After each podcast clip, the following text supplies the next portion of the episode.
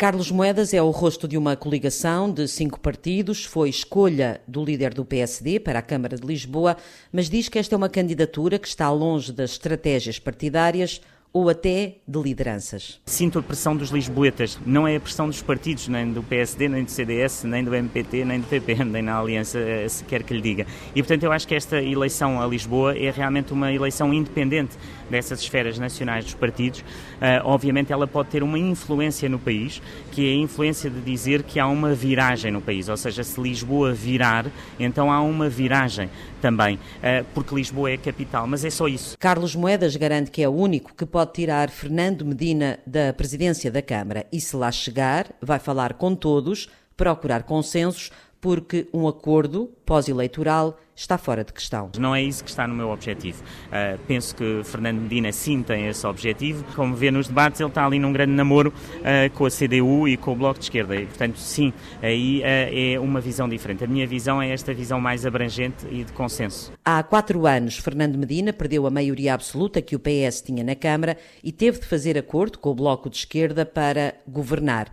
Agora, não abre o jogo. É do voto dos lisboetas que vai sair o próximo Presidente de Câmara e é do voto dos lisboetas que vai sair que condições de governabilidade é que querem atribuir ao próximo Presidente de Câmara. O debate na campanha está centrado na mobilidade, nas ciclovias, na habitação, também na renda acessível para os mais jovens, mas Carlos Moedas quer baixar os impostos, um deles o IMT. Jovens até aos 35 anos e casas até 250 mil euros, ou seja, casas de primeira casa, um T0 ou um T1 para começo de vida.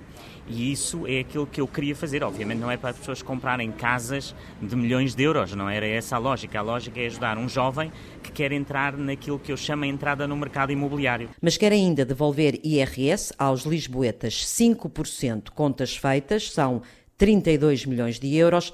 Fernando Medina faz outros cálculos. Enquanto a medida da devolução do IRS dará no máximo 5 euros por mês aos 70% com menores rendimentos da sociedade em Lisboa, a nossa medida dará em média mais de 2 mil euros por ano a, cada, a, a esses mesmos 70% que tenham filhos na idade precisam de ter e que não têm nenhum apoio. Fernando Medina quer, isso sim, garantir creches gratuitas até ao final do mandato, mas promete também 5 mil novas casas de renda acessível. Nós estamos a construir casas, estamos a reabilitar casas, eh, estamos a comprar terrenos eh, para construir novas casas estamos a colocar terrenos nossos e, e, e, contratar com privados para serem os privados a fazerem essas casas e explorarem essas casas com as rendas que acabei de referir dentro do nosso programa. Por exemplo, as famílias pagam de renda, no máximo, um terço do salário.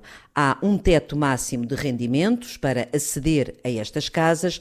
Carlos Moedas quer ainda acrescentar outros critérios. Estamos a criar, de certa forma, alguns guetos de renda acessível que não devíamos. Devíamos estar a olhar para os 2 mil fogos de volutos que temos na Câmara que existem, que poderiam ser requalificados para renda acessível. E depois temos alguns critérios que eu penso que têm que mudar.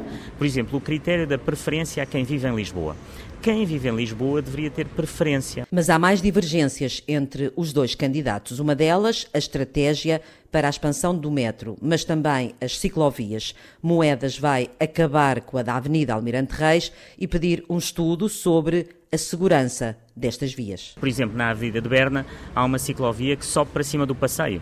Ora, a bicicleta vem para cima do passeio, está alguém a passar, há uma colisão com o peão. Uh, os cruzamentos, sobretudo nos cruzamentos, estão mal feitos, mal desenhados, em que o próprio carro não vê o, a, a pessoa que vem na bicicleta ou o próprio peão.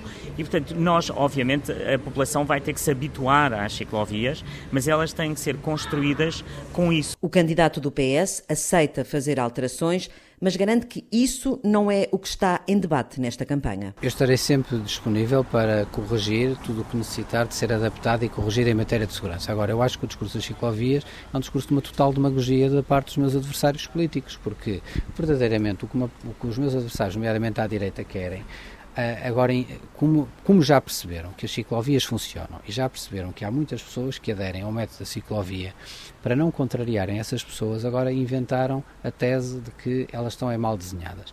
Mas se lhes for perguntar quais são as ciclovias que propõem fazer, não propõem nenhuma, verdadeiramente eles são contra. Só neste último mandato foram construídos mais 65 quilómetros de ciclovias no Conselho.